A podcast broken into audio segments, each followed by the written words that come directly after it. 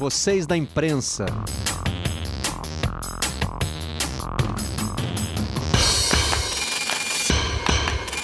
Olá, eu sou Marcelo Barreto e este é o Vocês da Imprensa, o podcast do Redação Sport TV. Trazemos para cá as notícias que repercutem na nossa bancada. E foi exatamente na nossa bancada que eu levei um susto essa semana. Estava apresentando redação e eu vou monitorando tudo, né? O WhatsApp, as redes sociais e também o e-mail.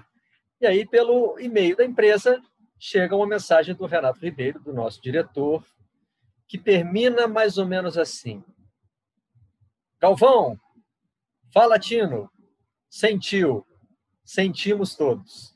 O Renato fez uma brincadeira que depois toda a internet fez para falar do anúncio do Tino Marcos que surpreendeu a todos nós. E ele está com a gente, está nos dando essa honra, esse privilégio de conversar sobre a carreira e sobre essa decisão.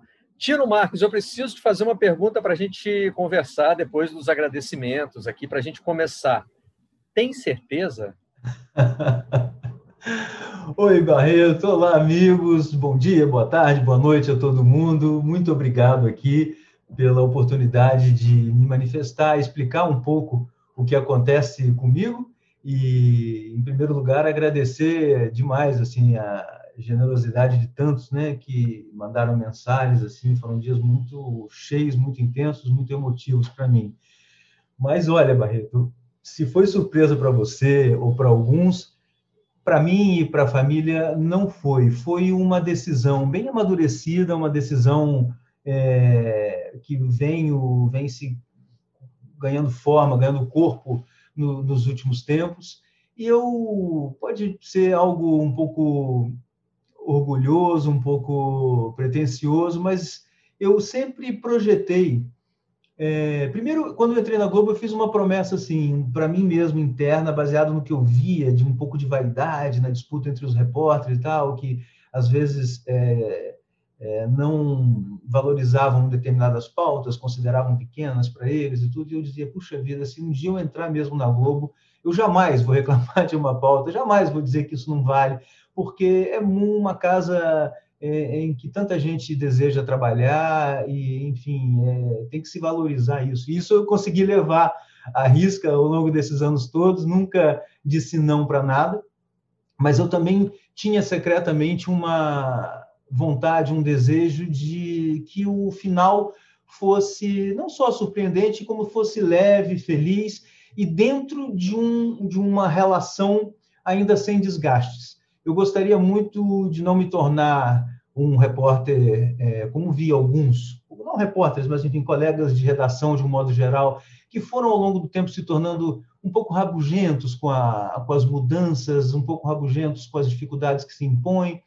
E eu sempre detestei aquela, aquela, aquela é, abordagem assim do tipo no meu tempo é que era bom, aquilo é que era não sei o que. Eu sempre eu, não, a gente tem que viver o aqui o agora. Tem um livro que que me chama muito a atenção, eu adoro o título desse livro, que é, é O Pico da Montanha é onde estão os nossos pés, né? Então, não adianta a gente querer ficar é, supondo cenários maravilhosos, idealizados e tal, porque não, a gente tem que ser feliz é aqui e agora com o que temos, é o que tem para comer na mesa.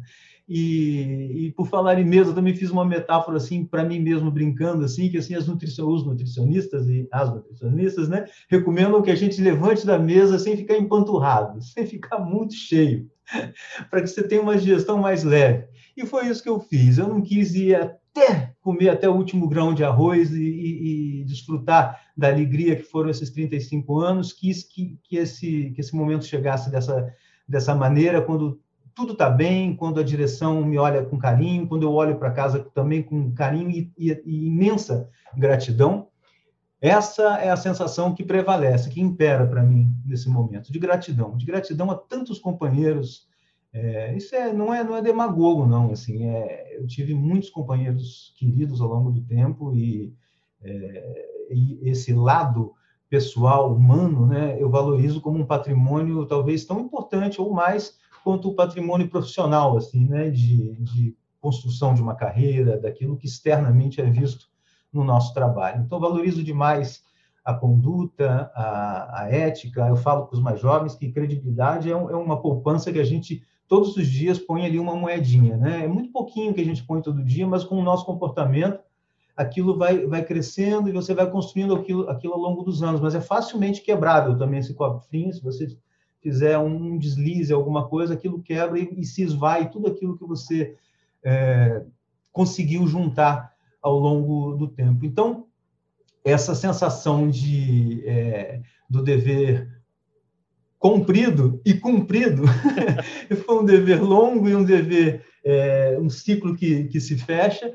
é muito gostosa é muito legal é, muita gente é, pergunta se é um problema de saúde não é eu estou muito bem graças a Deus minha família também está muito bem. Eu tive só alguns aspectos da vida que favoreceram é, essa tomada de decisão ser agora, assim, questões particulares, de despesas que eu tinha muito grandes, por exemplo, com meus pais, que infelizmente e muito dolorosamente se foram no ano passado, os dois, assim, num intervalo muito pequeno, e isso também me, me baqueou muito, mas, por outro lado, me liberou um pouco mais para a vida, assim, já não tenho mais que cuidar deles, a minha filha mais jovem também se forma na faculdade esse ano, então, e minha esposa se aposenta, ou seja, várias coisas foram confluindo para que essa decisão fosse tomada. Eu não estou dizendo que eu estou aposentado, não sei se estou, eu estou, assim, agora curtindo essa etapa, mas estou leve, estou muito emotivo, né? Assim, várias conversas com amigos, pessoas que me relembram passagens, pessoas que eu, com quem eu não, não, falava há muito tempo ressurgem e, enfim, é, são dias muito intensos, muito, é, mas muito bonitos também, muito alegres assim, por, por justamente por ter conseguido é, dar esse esse ponto final com, alegria, sem sem grandes sofrimentos imagino que você esteja olhando muito para trás nesse momento para relembrar, né, para resgatar é, passagens dessa, dessa trajetória de 35 anos. E aí eu queria começar do começo. Como é que você vira o Tino Marcos da televisão? Como é que é essa, essa transição de estagiário do Jornal dos Esportes para repórter de televisão? Pois é, Barreto. Na minha época, é, bem mais antiga que a sua, de faculdade, eu tinha no curso dois caminhos. Era engraçado isso, né? O curso de comunicação tinha, é, você se formava em audiovisual, que era rádio e TV, ou se formava em jornalismo impresso, que era revista e jornal. Eu fiz rigorosamente todas as matérias de jornal e revista, nem sequer aquelas eletivas eu fiz de televisão, nunca estudei um minuto de televisão na faculdade, porque o meu propósito de vida era trabalhar em jornal. O meu sonho dourado era trabalhar então no então Jornal do Brasil, que era um jornal assim que era modelo para a época para nós assim. E eu sempre gostei desse lado de escrever. Sempre fui uma pessoa mais introspectiva. Nunca fui um cara de centralizar atenções de ser o cara que na mesa eh, fala e todo mundo ouve. Eu sempre fui mais de observar e tal. Então eu falava esse negócio de televisão não é para mim de jeito nenhum. Eu via os colegas trabalhando assim e falava nossa isso não é. Mas aí surgiu uma oportunidade de fazer um mês de férias na, na TVE e e aquilo eu conseguia conciliar com o trabalho no jornal, já trabalhava no jornal O Dia, na editoria de esportes do Dia. E, e, naquele mês de férias cobrindo, eu descobri que o microfone e a câmera não eram tão, não eram tão assustadores assim, que a gente poderia imaginar uma relação mais amistosa, mais natural com, com os dois e gostei, achei, falei, olha, não é impossível, porque afinal de contas fazer reportagem para televisão também é escrever, também é lidar com, com a palavra, né? E logo depois é, teve uma vaga que apareceu na TV Globo e me pediram para levar uma fita da TV para lá e eu levei e eles falaram, ok, vamos contratar. E aí eu lembro que eu fiquei muito dividido, porque eu era feliz no jornal, eu estava, já cobria Flamengo do jornal, que era uma coisa, assim, uma, uma ascensão dentro da redação, e e eu tinha dúvidas assim o meu até o meu pai querido a pessoa que né, que mais me amava nesse mundo falava meu filho será que você tem realmente condição de, de encarar a TV Globo aquilo tudo e tal? Falei pai eu sou muito jovem tenho 23 anos eu vou vou aceitar e vou tentar. Se não der certo depois eu tento recomeçar. E foi assim Barreto foi a partir disso que eu comecei a investir muito na parte é, técnica digamos assim da televisão a parte da voz da expressão porque eu já carregava algum, alguma é, capacidade, assim, alguma qualidade para lidar com a palavra, com o texto.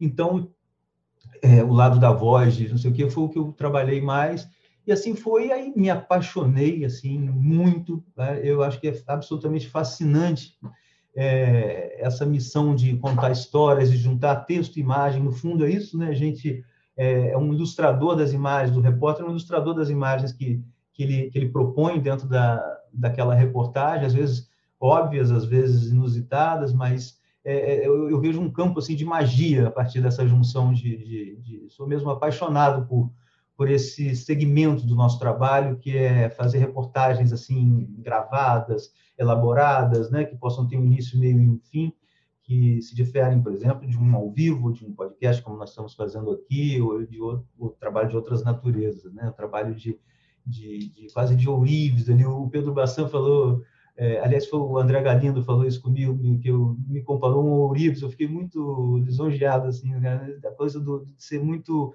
detalhista e muito meticuloso com cada pedacinho da matéria e tal. Então, eu eu acho que eu confundi um pouco o que era trabalho o que era diversão, o que para mim é, é, é, o, é, o, que há de mais ideal assim na estrada profissional da gente. Eu, eu, eu me diverti sempre com, com isso, assim, sempre foi um prazer enorme assim ir para a rua, botar o pé na lama, na chuva, seja o que for, no frio, e voltar para contar as histórias, olhar as imagens todas, roteirizar aquilo, escrever, levar aquela história. Isso para mim foi sempre muito é, envolvente, muito realizador. Só que é, nos últimos tempos, é, com a pandemia, e, é, esse segmento foi o mais atacado, né? foi o mais ceifado pela, pela, pelas dificuldades. A gente não consegue viajar, a gente não consegue ter possibilidades de grandes produções. E nos últimos tempos, na TV Globo, eu estava mais voltado para esse tipo de trabalho. Isso foi um acordo também, já dentro de, de um projeto realmente de desmame da, da, que era, foi até como o Renato Ribeiro, nosso diretor, ele, ele tratou isso. Vamos fazer um desmame, vamos fazer algo aos poucos. Quando surgiu, é, a, quando a, a seleção brasileira foi campeã da Copa América em 19, é, foram exatos 30 anos da Copa América de 89, que foi a primeira que eu cobri. E lá estava eu no mesmo Maracanã, no mesmo lugar, contando as mesmas histórias, assim, quer dizer, contando a história do jogo como da outra vez, fazendo ao vivo ali como da outra vez. Então, para mim, aquilo me pareceu assim que tinha um contorno simbólico assim muito interessante assim olha 30 anos redondos Brasil campeão lá Brasil campeão cá eu acho que é a hora então de eu me despedir da seleção ou pelo menos por enquanto, assim, me afastar da seleção. A direção entendeu, eu confesso que me cansou o modelo de trabalho na seleção, gradativamente mais fechada. Não, não acho que, voltando àquela história de falar que no meu tempo é que era bom, não, não é isso. Assim, eu não quero dizer que, é, que eu gostaria que voltasse aquele modelo antigo, porque eu sei que é impraticável, é o que se pratica hoje no mundo, está se praticando no Brasil, temo pelo produto seleção brasileira, porque eu acho, e tive até a oportunidade de falar isso com o presidente da CBF, assim, porque acho que a longo prazo, a médio e longo prazo, a, o distanciamento é, do torcedor tem sido uma, uma, uma característica da seleção brasileira, e, e essa dificuldade de acesso desumaniza um pouco a cobertura, traz um distanciamento que já é natural entre o povo brasileiro, a torcida enorme brasileira e os jogadores da seleção, que em boa parte fizeram sua história longe do Brasil, fizeram sua história principal de sucesso na Europa e, e, e, às vezes nem são tão conhecidos aqui, como tantos que começaram na seleção dessa maneira, como o Hulk, Davi Luiz, o Dante, tantos outros. Então, eu acho que é preciso ter um cuidado para que a gente não perca nunca a, a riqueza que é o patrimônio cultural dessa instituição chamada Seleção Brasileira, que está no coração da gente. Somos o país que mais venceu Copas do Mundo, temos o maior jogador de todos os tempos, somos ainda a maior indústria de jogadores desse planeta. E, e, a seleção brasileira, muita gente fala, seleção acho que acabou, a seleção acho que o povo não quer mais saber de seleção e tal. Mas quem é antigo como eu e, e, e foi vendo ao longo dos anos esse gráfico de popularidade da seleção brasileira, eu entendo, assim, Barreto, um pouco a, essa questão como, como se fosse, assim, um, um departamento, assim, digamos assim, no cérebro ou no coração do torcedor, por exemplo, que existe é, de maneira é, grande até. Está ali a seleção brasileira guardada. Só que ela, muitas vezes, está guardada no, no alto de um armário, no fundo, num lugar meio mofado, onde a pessoa não bota a mão há muito tempo. Mas, de vez em quando, numa faxina, quando a seleção brasileira tá, volta a jogar, embala uma, uma sequência das eliminatórias maravilhosas, ou faz uma Copa do Mundo e ganha, aquilo sai do armário e novamente ganha vida e ganha uma, um novo fôlego e volta tudo ao que era, quer dizer, aquela chama ela volta a se acender. Então, eu acredito que essa chama ela continua a existir, ela continua é, a fazer parte da nossa vida e quero crer que se mantenha assim, porque é uma riqueza que nós temos no Brasil, mas me preocupa é, é, é a maneira como ela tem sido percebida hoje pelo, pelo, pelo torcedor. E, e, e, essa questão de, de, fazer treinos cada vez mais fechados, é, ou treinos abertos por 15 minutos, em que vemos apenas é, rodas de bobo e petelecos, e eu falei, inclusive, também para o presidente da CBF, falei assim, olha, há o perigo de, enquanto a gente está dizendo que fulano entra na vaga do Beltrano, ou tem chance de entrar, ou que o outro está machucado, ou, ou, enfim, com imagens de jogadores morrendo de rir, um subindo em cima do outro e jogando, porque é só o que temos, talvez é, indiretamente ou inconscientemente as pessoas imaginem que a seleção brasileira só faz aquilo, a seleção brasileira não trabalha, porque a gente não consegue mostrar o que é o trabalho. Então, acho que são questões para serem pensadas e serem analisadas por quem toca a vida da seleção brasileira. E eu, do meu ponto de vista, também não queria perder a, a magia que foi para mim, assim, a maior riqueza da minha carreira, que foi ter coberto tantos jogos da seleção brasileira. Eu tenho assim, a pretensão de dizer que nesses 30 anos, ninguém de nenhum meio é, cobriu tantos jogos, tantas partidas, porque alguns antigos que você conheceu, como Odemar Tourguignon, como Antônio Maria, enfim, que frequentavam a seleção, é, um Denis Menezes, um, enfim, um Vanderlei Nogueira, é, eles aos poucos foram saindo e outros foram chegando, mas então eu peguei aquela geração e outros chegaram e saíram também, quer dizer, então eu tive esse privilégio de ver tudo. E, nossa, eu sou imensamente grato a isso. Não imaginava, como eu disse, para minha vida nada perto disso. É, acho que, inclusive, é um, um recado assim de estratégia de vida que eu acho que serve para qualquer pessoa em qualquer área, que é trabalhar a expectativa, sabe? Eu acho que quando a gente é, se você vai começar uma faculdade, se você é um jornalista, vai começar uma faculdade, você quer ser o. Só se importa, para mim, só, eu quero ser o William Bonner, eu quero ser o Galvão Bueno da narração, né? enfim. E você, eu acho que você se impõe uma, uma, uma expectativa muito alta e qualquer coisa que você consiga, é, até bom, você, você não, não se realiza, não é? Não é? Então, ao, ao passo que você, se você der festejar cada degrau, cada coisa, mirando é, focos assim, objetivos mais concretos, mais possíveis, assim, eu acho que é muito mais gostoso. Assim, quer dizer, o que eu quero agora é dar um passo, é andar para frente aqui. E foi assim a minha carreira. Eu não, não, nunca me imaginei é, ser número um de nada, não, não tinha essa, nenhuma pretensão disso. E eu, mas aos poucos, assim, os espaços foram se abrindo, as coisas foram acontecendo através da minha dedicação, através da minha capacidade, assim, e tal e, e, tudo foi muito naturalmente acontecendo. Então, eu fui festejando cada conquista, fui festejando cada coisa. Eu sou um, uma pessoa que, que, que, muito orgulho, mas nasceu na, na Baixada Fluminense, estudei em, em, escolas públicas e fiz a minha trajetória com muito sacrifício, assim, com muita. É, fiz um pré-vestibular, trabalhando o dia inteiro, estudava de noite para fazer o vestibular.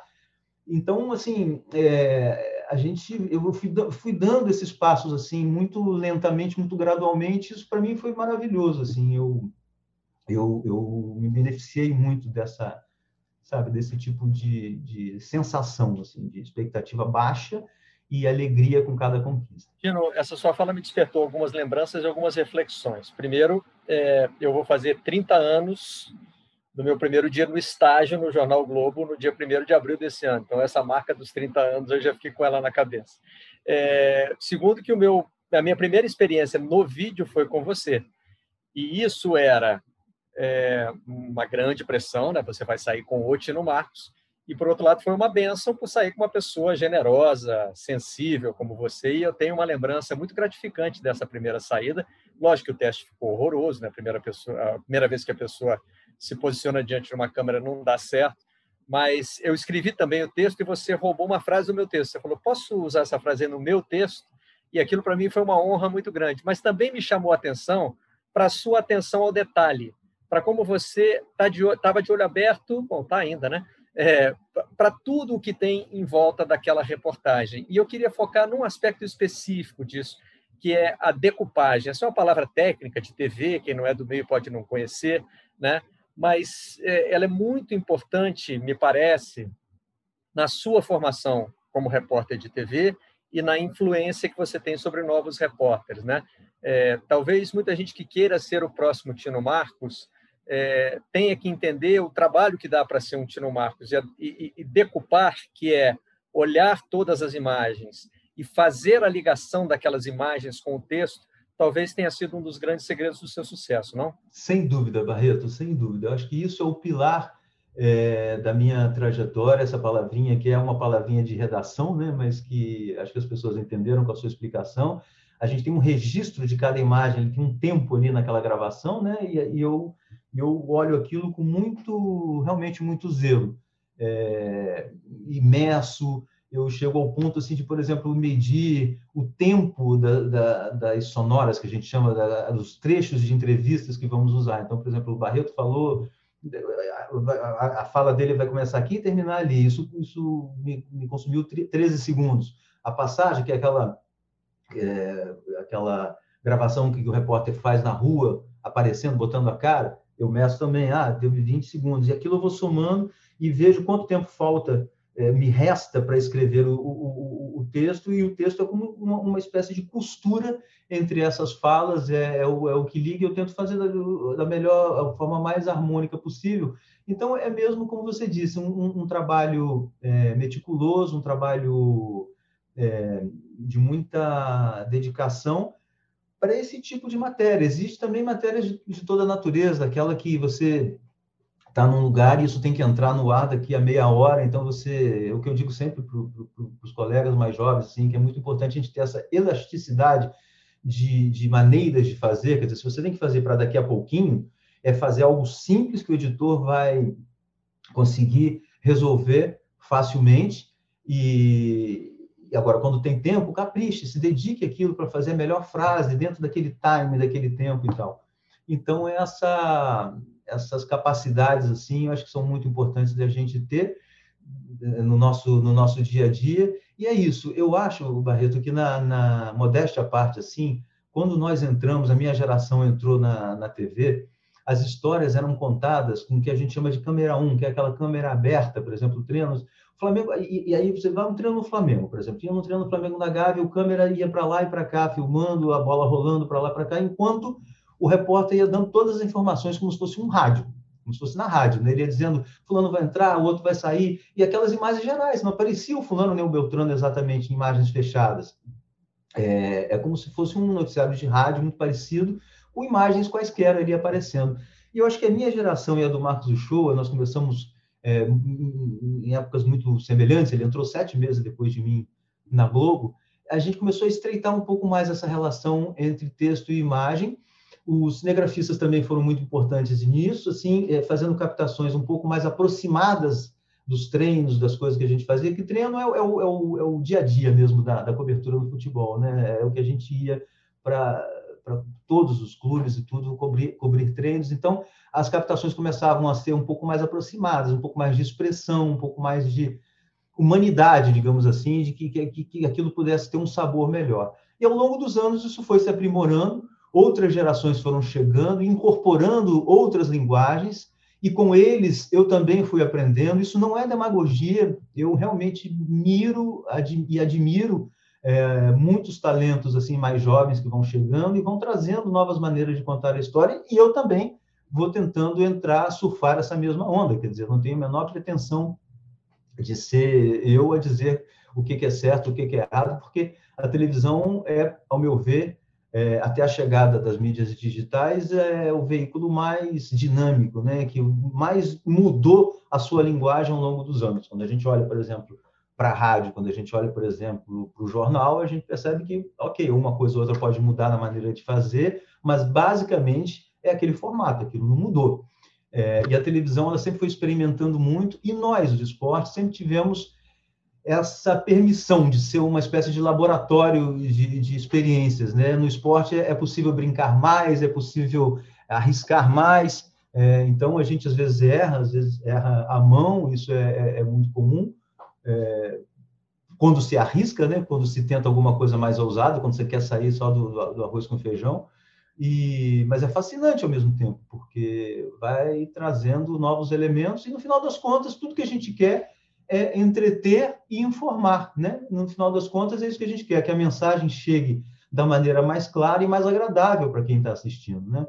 Eu fazia sempre uma, uma metáfora assim, nas minhas matérias, sempre pensava no meu pai e na minha mãe, sempre conto essa história, no meu pai e na minha mãe quando fazia uma matéria na medida em que minha mãe era uma pessoa, uma professora aposentada, uma pessoa que não tinha um interesse particular pelo esporte, e o meu pai, não, um consumidor voraz de noticiário esportivo, de ver redação todo dia, de ver nas mesas de, de manhã até a noite e me comentar com cada, com cada participação que ele gostou ou não gostou e tal. Então, ou seja, era um cara muito informado.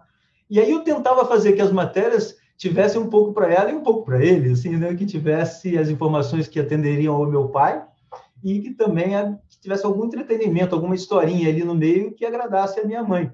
E o fato de trabalhar numa TV aberta também favore favorecia isso, né? Porque a gente fala exatamente para um público muito diverso. É diferente do Sport TV, por exemplo, que a gente supõe que ali quem ligou ali gosta realmente de esporte, gosta realmente de futebol, então já é um público um pouco mais inteirado a gente vai fazer uma matéria para o Nacional e seria, seria sempre saudável conseguir, na medida do possível, colocar algum tempero que possa segurar aquele não amante do esporte. É claro que algumas matérias impossibilitam isso, tem matérias muito sérias, muito burocráticas, que são, não, não tem poesia, não tem brincadeira nenhuma, e tem outras que são meramente comportamentais também, que não tem muita informação, você não tem muito o que dizer, a sua pauta é fazer o o movimento no estádio antes do jogo. Não tem muita informação, aquilo ali é tudo o que vai acontecer. Então, é, não é uma regra é, assim fixa, né? Uma coisa é, ela, ela, precisa se adaptar, mas é, realmente assim eu diria que é, é, fascinante esse esse esse mundo. Por isso eu sou muito grato. Por isso essa é a palavra que fica para mim desses 35 anos, é gratidão. Gratidão por ter feito aquilo, por ter me encontrado, né, na, na num, ter sido um trem que andou por, por, um trilho assim de maneira muito feliz assim, esse tempo todo. Você mencionou a gratidão às pessoas e esse método de trabalho passa muito pelas relações pessoais também, né? A dupla repórter e cinegrafista tem que ter mais do que um entrosamento, tem que ter um entendimento, tem que ter um objetivo comum. E você conseguiu construir isso com muitos profissionais mas a gente selecionou dois é, que conviveram mais tempo com você e, e, foram muito importantes na sua carreira e eles gravaram mensagens para você. É, além da gente ter feito assim é, vários perfis de Jornal Nacional juntos, né? Tem uma história que é gozada até. Foi na Copa do Mundo de 2006, na pré-temporada na Suíça. A gente foi fazer um treino e não tinha lugar, estava lotado. Foi naquela época que teve aquele problema lá, que muitas festas lá, os jogadores tinham que passar durante, é, no meio das festas, no meio da rua.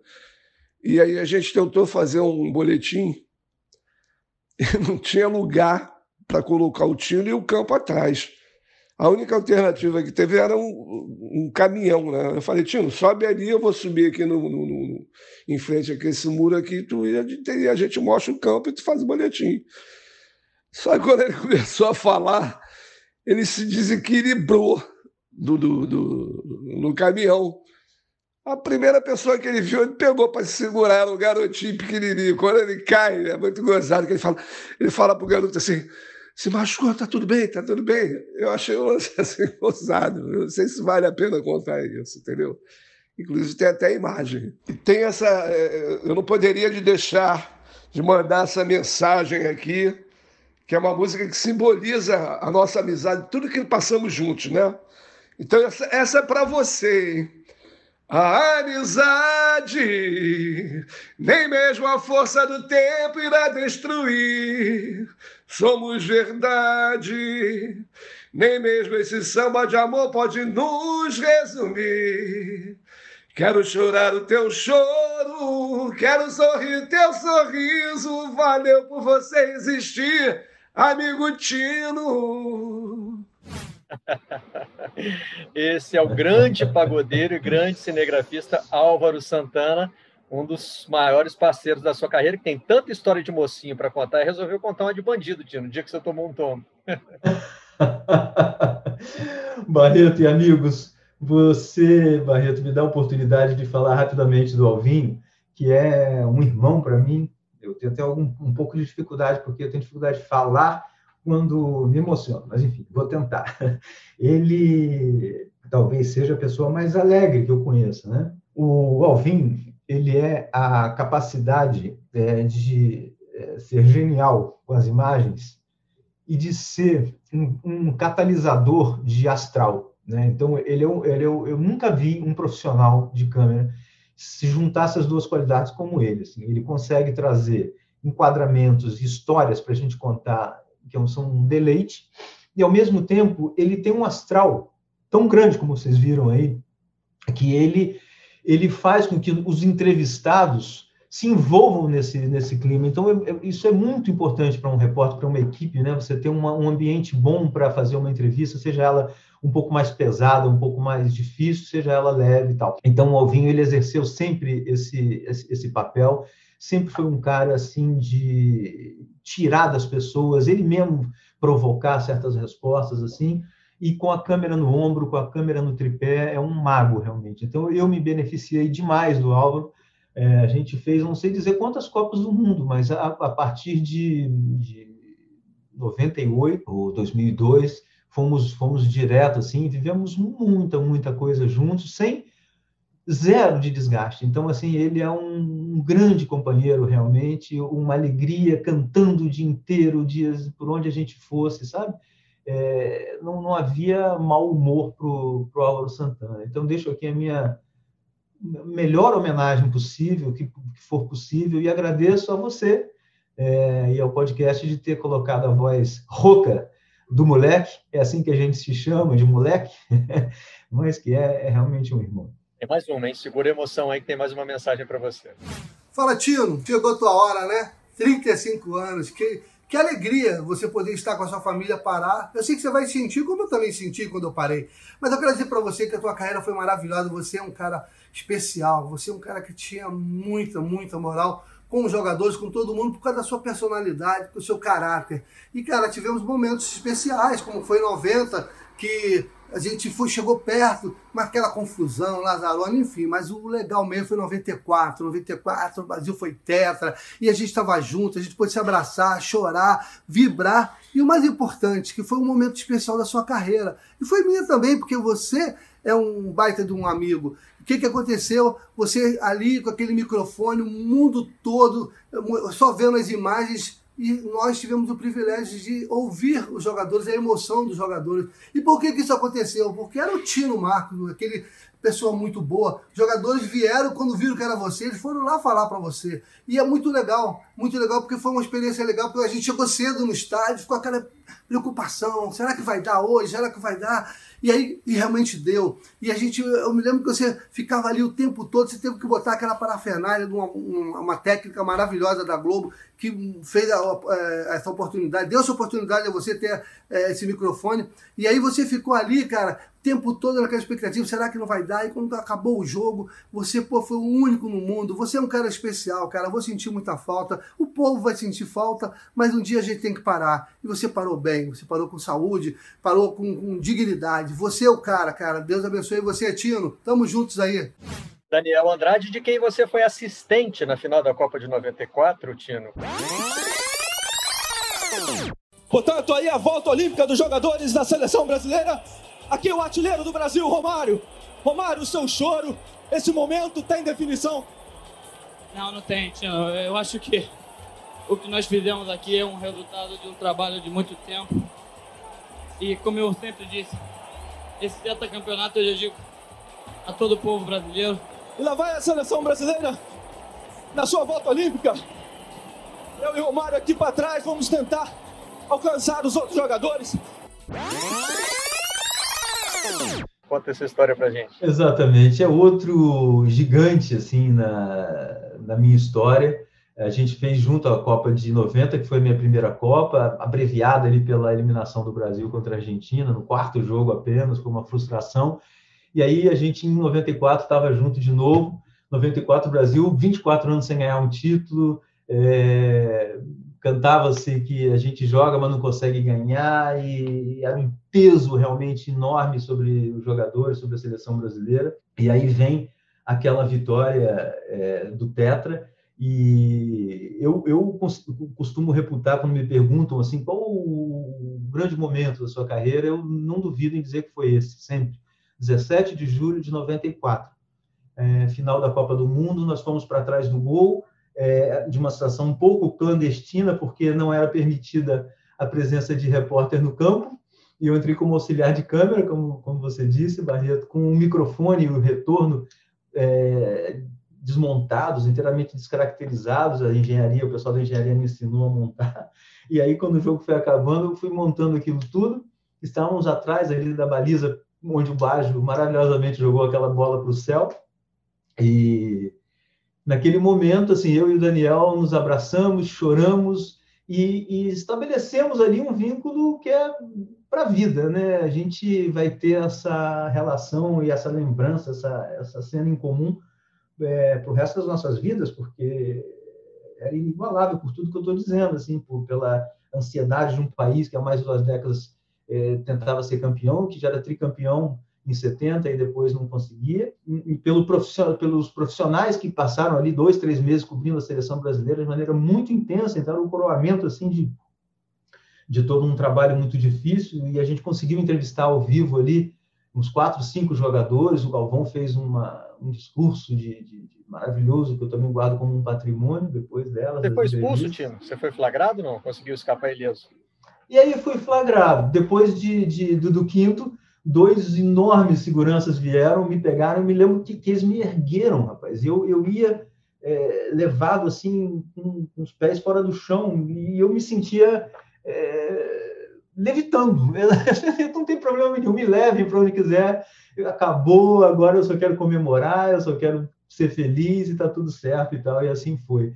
Voltei, eu lembro que voltei para o caminhão, que era ali onde centralizava staff ali da transmissão, nossa e tal, toda a equipe reunida, e todo mundo vindo abraçar a gente, todo mundo comemorando a nossa né, a conquista ali de ter conseguido ouvir os jogadores, a emoção toda ali em campo, e um dia realmente de uma felicidade extrema, ao lado do Daniel, que é um baita cinegrafista também. Ele não tem a, mesma característica do, do Alvin. Ele é um captador de imagens de, também de, altíssimo nível e é basicamente um, um, jornalista. Assim. Ele é um cara que sempre me ajudou a entender onde que estava a notícia e a gente mudar rapidamente o curso do, do, do, da nossa produção a partir de observações dele. É, isso é muito valioso também para o repórter, é um recado que eu sempre dou a eles também, que a gente às vezes sai para a rua com uma ideia de, de pauta que, que ela, em busca daquela ideia de pauta, às vezes os fatos contrariam aquela ideia de pauta e, e, e, e às vezes o repórter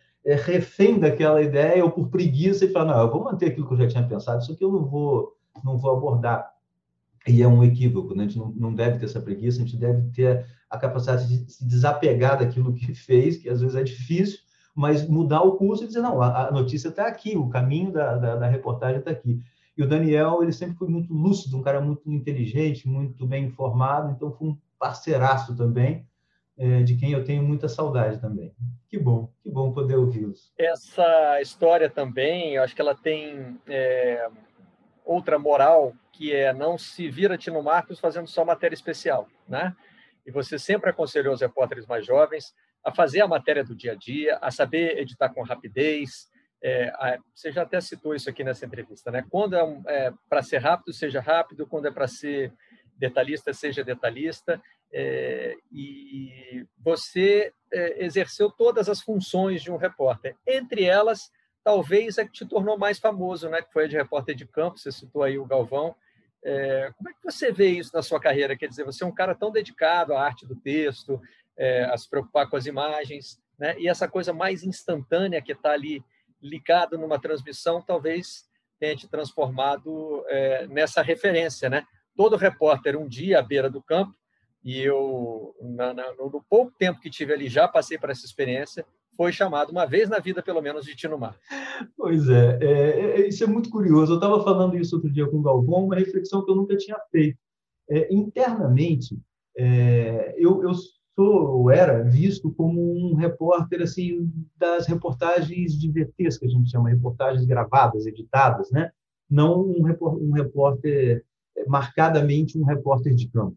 Mas externamente, eu tenho essa acho que é mais do que uma impressão, eu tenho essa percepção de que as pessoas me veem mais, ou me viam mais como o repórter de campo, o repórter da seleção e, em última análise, o repórter do Galvão, o parceiro de Galvão Bueno ao longo dessas décadas todas, em momentos tão marcantes.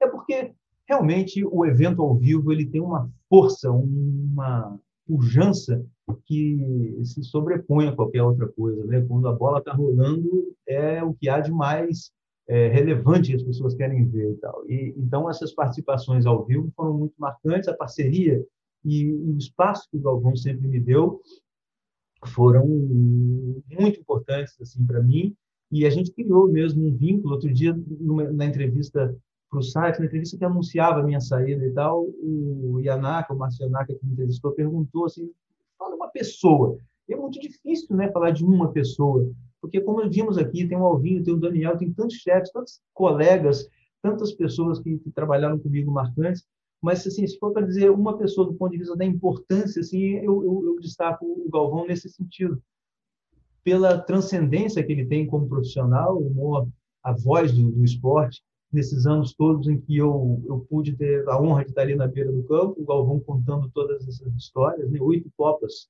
juntos, fora tantas outras, acho que seis Copas das Confederações, nove edições de Copa América, mais trocentos amistosos da seleção brasileira e tantas outras finais de Campeonato Brasileiro, de Libertadores e tanta coisa que a gente fez.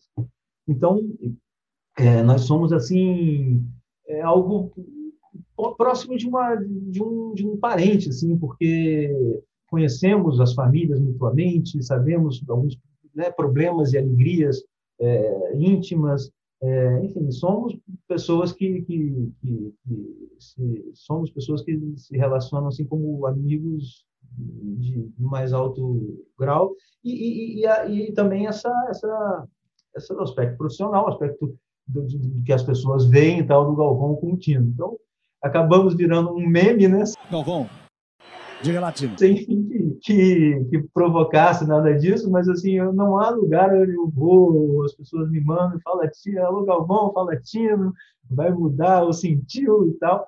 E, enfim, é, é tudo muito, muito divertido e para ele está sendo assim um, um, um momento também, é, não vou dizer um baque, mas é um momento sensível, né, na medida em que ele vê grandes parceiros da carreira dele indo se afastando aos poucos. Primeiro, é, não sei se foi primeiro, mas enfim, foram o Reginaldo e o Arnaldo, né? o Arnaldo César Coelho, o Reginaldo Leme, o Reginaldo, a grande referência da Fórmula 1, mais de 40 anos junto com o Galvão, e o Arnaldo tem mais ou menos o mesmo tempo que eu nessa companhia cotidiana com, com o Galvão ao longo desses anos, desde ali as eliminatórias de 89 para cá.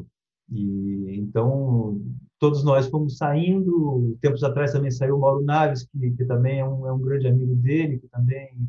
Então, é, eu sei que para ele não, não é simples administrar essas, essas perdas, mas tudo é, é, é nessa vida é, é, um ciclo. Se há alguma certeza que eu tenho dessa vida, é, a da palavra impermanência. Essa é a palavra que, ao meu ver, rege o mundo e que muita gente se nega a encarar ela de frente. Acho que é, é muito saudável quando a gente consegue entender que existem ciclos e que a impermanência ela vai bater a porta, ela vai dizer cheguei e é hora de mudar alguma coisa. Então a gente tem que encarar isso com naturalidade e se preparar para, na medida do possível, é claro, para essas intempéries que acontecem, às vezes assim tristes e, e trágicas, como foi o meu caso ano passado de perder mãe e pai em, em intervalo de três semanas. Então é, a gente tem que estar tá preparado para isso. Assim, pode acontecer alguma coisa horrorosa daqui a pouco? Pode, com qualquer um de nós. Pode acontecer alguma coisa maravilhosa? Pode. é randômico, é, é assim, é, é aleatório. E, e, a gente precisa, pelo menos é nisso que eu acredito, né? Eu nunca não acredito assim numa, em algo eh, enfim, mas aí é uma outra discussão. não vamos vamos entrar por essa seara, senão a gente tem outro tem um outro podcast, uma outra abordagem, Barreto. Tino, essas habilidades que você desenvolve no campo, no ao vivo, elas também podem ser usadas no momento de fazer uma reportagem. Eu queria estar aqui dois momentos importantes que você já destacou como marcantes da sua carreira. É, primeiro, quando o Vanderlei Cordeiro de Lima se ajoelha na sua frente e você tem ali, inesperadamente, um material muito rico para todas as reportagens que você ia depois escrever, né, porque repórter de televisão também escreve, sobre aquele momento tão inesperado da história olímpica. Né? É quando a maldade aparece e é grande, um sujeito infeliz Vanderlei perde 10 segundos. Tem que retomar a velocidade, a confiança. Os músculos não entenderam nada. Não sei ganharia, né? Mas eu acredito que chegava melhor. Depois que aquele tombo lá, eu me travou um pouco. Até eu voltar ao ritmo, acho que atrapalhou um pouco.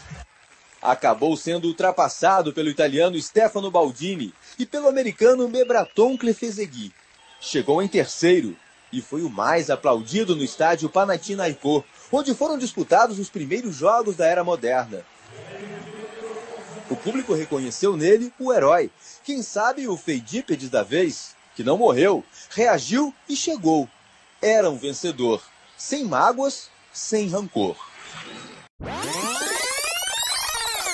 Tem que estar tá ligado no momento, né? Exatamente como se estivesse ao vivo para produzir a matéria. Exatamente. Eu acho que existem momentos na produção ali de um repórter, quando você está com a câmera, que são decisivos para o sucesso daquela matéria. São os momentos que culminam ali. Né? Então, quando o Vanderlei chega, cruza a, a linha de chegada é, e se ajoelha na, na, na, na, nossa frente, na minha, da, na do Álvaro Santana, aquele era o momento mais sublime, mais sagrado, para que eu conseguisse ser o mais feliz possível, interromper o menos possível, é, fazer as perguntas mais pertinentes possível, é, possível.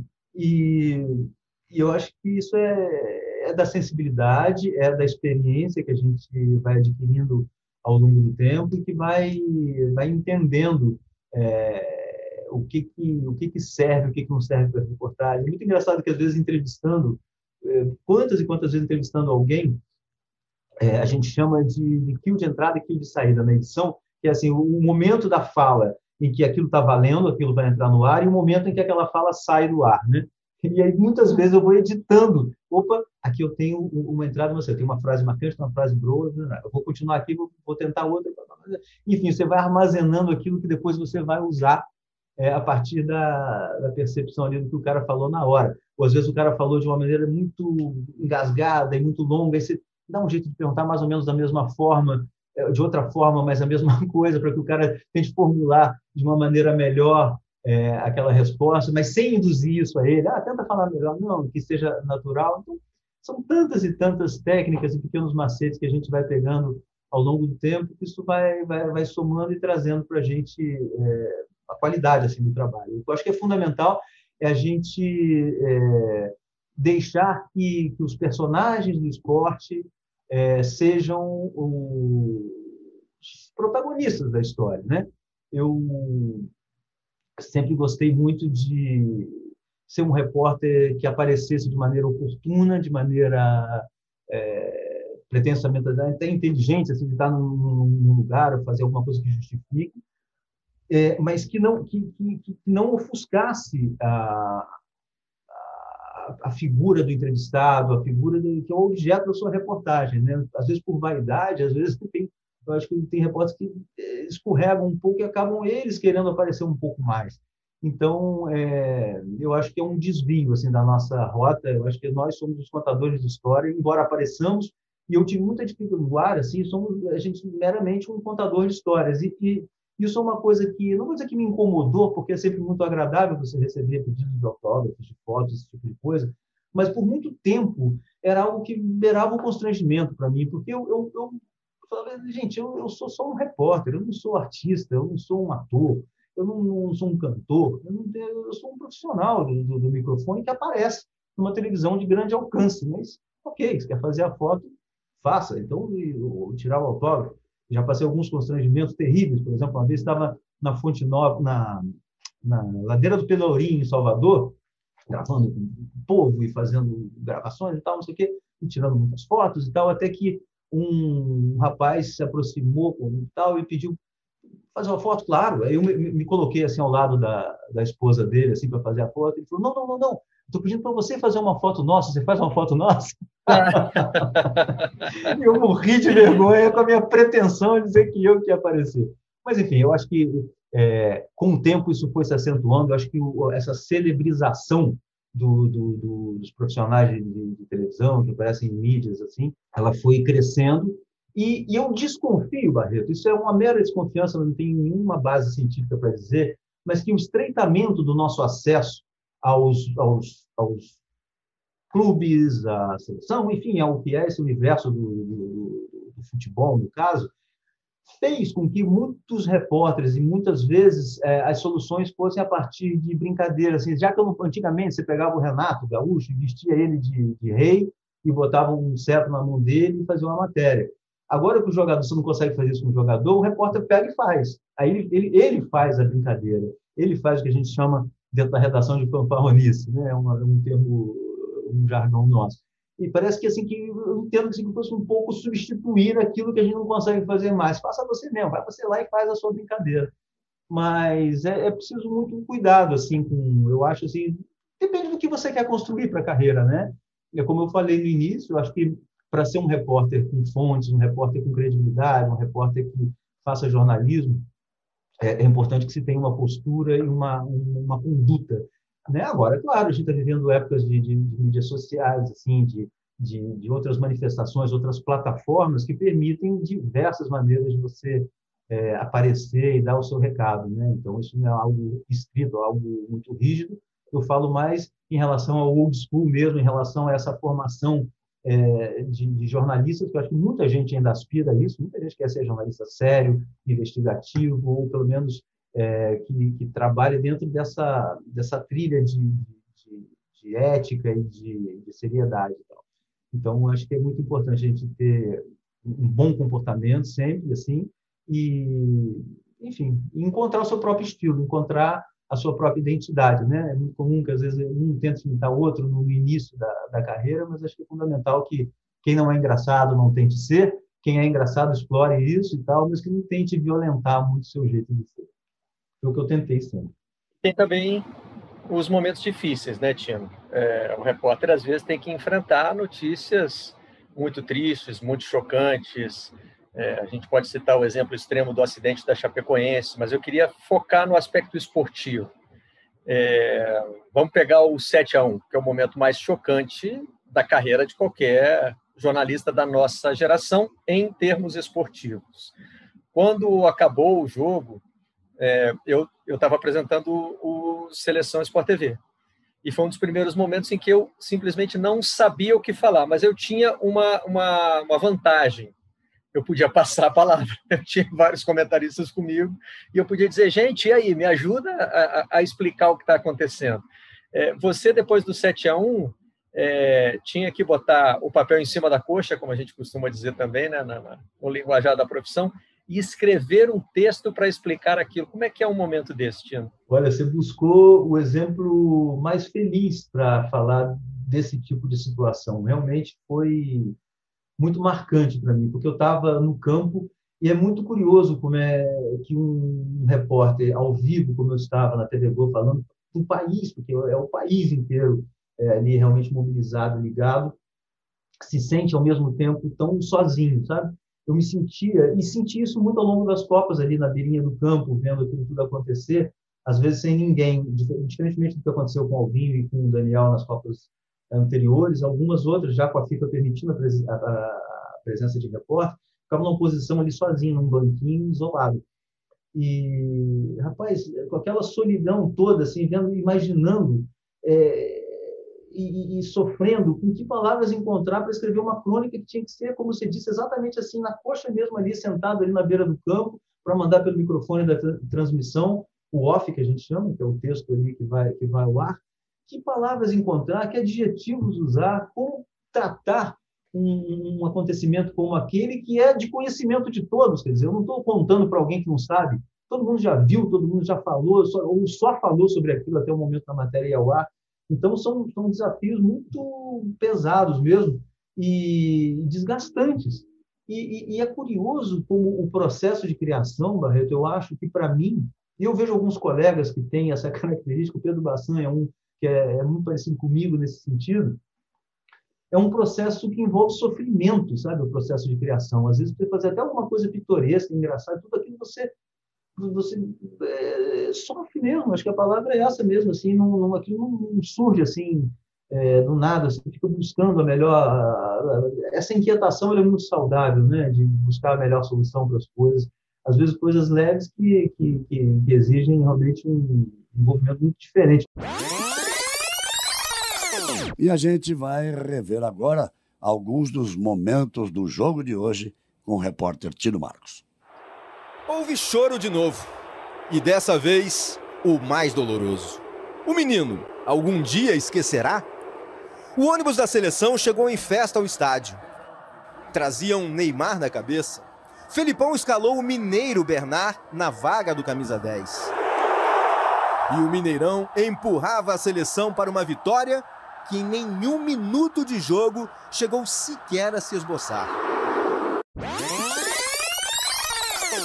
Eu lembro, só fazendo um parêntese rápido aqui, na Copa de 94, o Barreto lembra, os, os mais novos, claro que não, havia um personagem chamado Agamenon né, no Globo, que era escrito pelo Marcelo Madureira, que era engraçadíssimo, assim, uma figura. Imagina, o Marcelo Madureira, que era do Planeta. Eu vou abrir um parênteses dentro dos seus parênteses. Sim. Eu era o responsável na redação do Jornal Globo por receber o fax Olha. e ditar o fax para o Nilson, que era um dos nossos redatores, é, para ele passar para o computador. E era uma tarefa demoradíssima, porque cada frase a gente, é, a gente lia e ficava rindo o tempo. Então, lia e ria, lia e ria, Exato. mas acabava conseguindo. Exato. Aí a gente, é, numa, numa, numa madrugada, assim, que a gente né, trabalha até muito tarde, às vezes, nesses eventos, assim, mandando matérias, fechando matérias e tal, nos quartos dos hotéis. Numa madrugada, cruzei com, com o Marcelo na, no corredor, assim, do hotel, ele descabelado, assim, completo. Rapaz, falou, tô morto, tô cansado, tô esgotado, assim, com uma cara, assim, de quem tinha tido uma má notícia, mas era apenas assim, ele tinha conseguido acabar de escrever o Agamenon, ele escreveu aquele monte de loucura, aquele monte de devaneio, mas aquilo é um processo que para ele foi cansativo. Então, isso também tem, tem um lado muito pitoresco assim na profissão da gente, né, Barreto? Que a, a, as pessoas, de um modo geral, e às vezes até parentes, pessoas mais próximas, acham que a, a, profissão é meramente um deleite, assim, né? Você vai lá, você vê jogo na beira do campo, você viaja para todos os lugares do mundo, e é mesmo, e é maravilhoso. Eu sou super grato de ter visto as arrancadas do Ronaldo ali a 10 metros, a genialidade do Romário, a, enfim, tantos lances sensacionais que eu pude presenciar, isso é maravilhoso, mas há um lado assim de, de dificuldades assim de, de sofrimento mesmo para construir as coisas para se locomover para chegar para entrar. Credencial que não vale aqui que tem que ir para outro lado que isso aqui tem tanta coisa que acontece difícil equipamento que quebra que perde que é roubado enfim. É uma sorte de, de, de coisa que as pessoas não imaginam e vem aquilo como algo muito. Porque vê no ar, né, vê aquilo tudo redondinho, tudo muito harmonioso, a pessoa é, ali com a carinha boa, mas é, envolve muita coisa além disso. Assim. A última imagem que eu guardo da Copa da Rússia é de um fotógrafo no banheiro da, da área de imprensa, usando o secador de mão para secar o equipamento, é, porque choveu muito no campo e, além de tudo, aquelas fitinhas douradas que ficam tão bonitas na televisão estavam todas grudadas na câmera dele, ele estava ali tentando secar, tirar aquilo, e, e, é exatamente uhum. essa, essa visão, né? Eu pensando, isso é que é glamour, mas eu tenho certeza que para ele valeu a pena estar ali, como valeu muito a pena te acompanhar esse tempo todo, Tino, e ter esse papo aqui com você. Essa já deve ser a maior edição do Vocês da Imprensa, e mesmo assim, eu estou com vontade de fazer como é, a audiência do Jô Soares fazia quando ele tinha que interromper um convidado, aquele A coletivo. Boa noite, um beijo do gordo! Porque eu tenho certeza que você teria muito mais histórias para contar. Antes de terminar, eu preciso te fazer uma pergunta só, que é o que vai ser daqui para frente. Ainda vamos ver o Tino Marcos, que, em que outras aventuras você vai se meter, Tino? Essa é uma resposta que eu ainda não tenho, Barreto, com toda honestidade. Eu gosto e quero produzir conteúdo. É o que eu mais amo, o que me realiza. Não sei de que maneira, não sei quando. É, e estou aberto a olhar, observar. Eu acho que a gente está vivendo agora um pause né, na, na vida muito positivo, que é o da pandemia, e eu sou um medroso por excelência nesse sentido, assim, ou pelo menos cuidadoso. Assim, né? Eu tenho evitado exposições sempre que posso. E então é isso, é dar um tempo agora, curtir muito a, a companhia da minha família, que me apoiou, que me apoia nesse nesse momento, e daqui a pouco arregaçar a manga e partir para novos projetos, para ver o que, que eu posso fazer. Não sei se estou aposentado. Às vezes me perguntam, você se aposentou? Não sei. Eu saí, estou sem emprego, Agora eu vou esperar um pouco mais para ver o que acontece, se, se eu me animo, se as pessoas se animam a se associar a mim de alguma maneira para fazer qualquer coisa. Né? O fato é que sou muito grato a tudo e é como eu disse, esse ponto final é um ponto final com muita alegria. Tino Marcos, muito obrigado por essa conversa, por esses 35 anos de histórias tão bem contadas, por ter sido essa referência que você foi para mais de uma geração de jornalistas e principalmente, Tino, pela sua generosidade em compartilhar isso. É, você foi chamado de Pelé do jornalismo esportivo pelo nosso diretor no e-mail de despedida para toda a empresa. Então, assim, não é um elogio qualquer, né? É, e, e, eu já vi você ser elogiado de formas assim é, muito veementes e, e sempre vi a mesma expressão é, que é uma expressão de, de quase que de, eu não vou dizer desmerecimento, que essa é uma palavra negativa, mas assim, de deixar isso de lado. Não, gente, não é isso. E você sempre transformou esses elogios em mensagens positivas de esforço, de dedicação, de trabalho. Isso é muito inspirador. Então, eu queria, é, mais do que tudo, te agradecer por ser a inspiração que você é. A generosidade é toda sua nesse caso. Eu agradeço demais o carinho é, aqui por esses minutos maravilhosos e pela vida que a gente teve. Desculpa. É, enfim, é, tenho uma admiração também enorme por você. É muito especial para mim estar aqui nesse momento. Gente, desculpa, esse aqui ainda é o Tino Marcos, viu? A mesma voz. Só que eu não, não, quer dizer, não é a mesma voz, mas ainda é a mesma pessoa e eu tenho muita dificuldade de falar quando me, me emociono. Muito obrigado mesmo, viu? Obrigado a todos aí. Valeu, Tino. Até a próxima edição do Vocês da Imprensa. Vocês da Imprensa.